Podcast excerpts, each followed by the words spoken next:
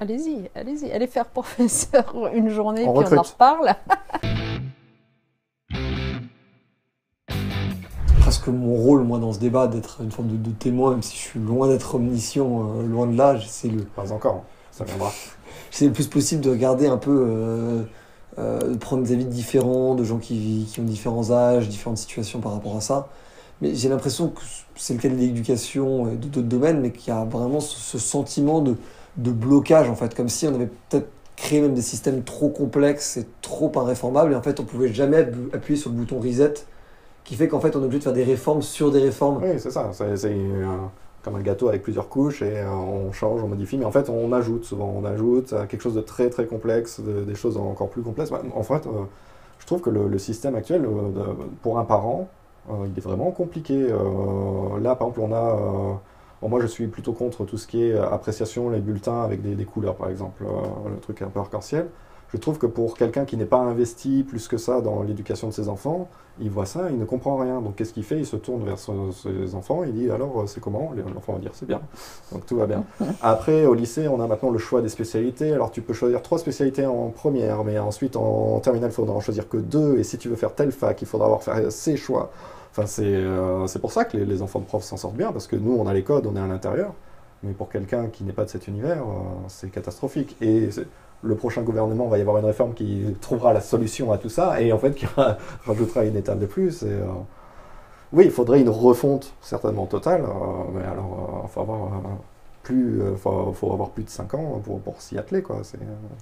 On a, a l'impression, je ne sais pas ce que vous en pensez, Najat, mais on a l'impression qu'on on a sur ce sujet-là ces questions extrêmement complexes de... Euh, on est à peu près tous d'accord. Je pense que même Jean-Michel Blanquer, parce que nous on il y a beaucoup de choses qu'il dit qui ne sont pas tellement éloignées de ce que vous dites, mais en fait on a, on a presque beaucoup d'entre nous le même constat, les mêmes volontés, les mêmes ambitions, d'une bonne école, de, de, profs bien payés, et en fait presque une impossibilité de trouver la clé. quoi.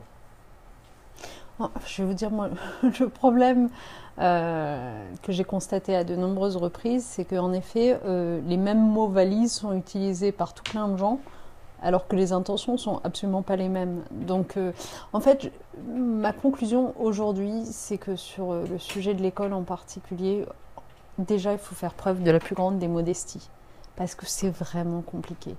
Et, euh, et c'est pas faire preuve de faiblesse ou je ne sais quoi que de reconnaître que c'est compliqué. C'est très compliqué parce qu'il y a des injonctions paradoxales.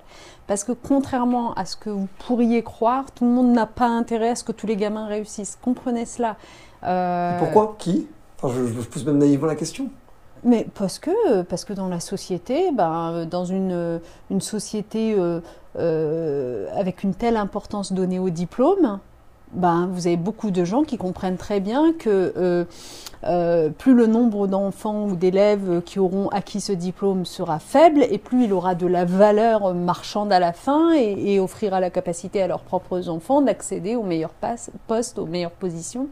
Donc c'est comme ça qu'on construit une société finalement euh, élitiste en, quelque sorte et, qui laisse euh, sur le bas-côté de la route euh, la grande masse des élèves. C'est ça le sujet, ou au moins un tiers des élèves on va dire. Donc je pense que, un, il faut se méfier de ce qu'on nous dit, de ce qu'on vous dit, et y compris, j'invite à regarder, y compris mes propres discours, mes propres actes, etc.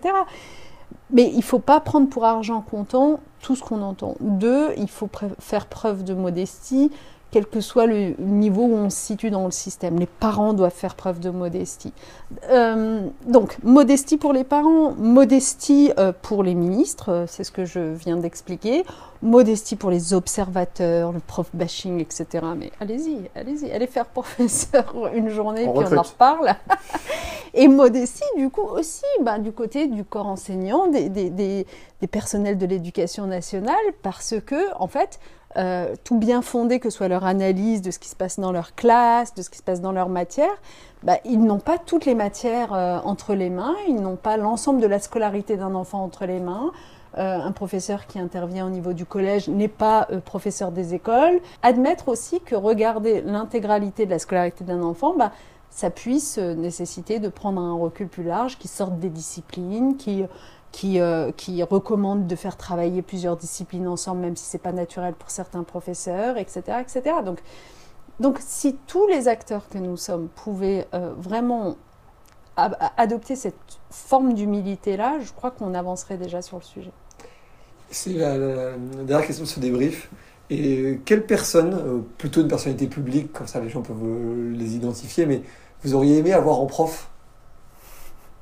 Bon, Philippe Catherine N'importe quelle matière, ou toutes, euh, toutes les matières. On retrouve à chaque fois. Professeur des écoles Pourquoi pas euh, Non? Ouais, Ouais, je C'est une valide. Oh ben, euh, j'aurais aimé avoir euh, un écrivain. Vous voyez, euh, même parmi, euh, parmi, euh, parmi les personnes qui ne sont plus vivantes et Oui, tout ça. oui. Euh, ouais, genre un Victor Hugo comme professeur, j'aurais adoré. Tant qu'à faire. Il y aurait beaucoup de notes à prendre, je pense. C'est ça. Merci beaucoup, Nagat. Merci beaucoup, monsieur le prof. Merci. Cette émission du Crayon est maintenant terminée.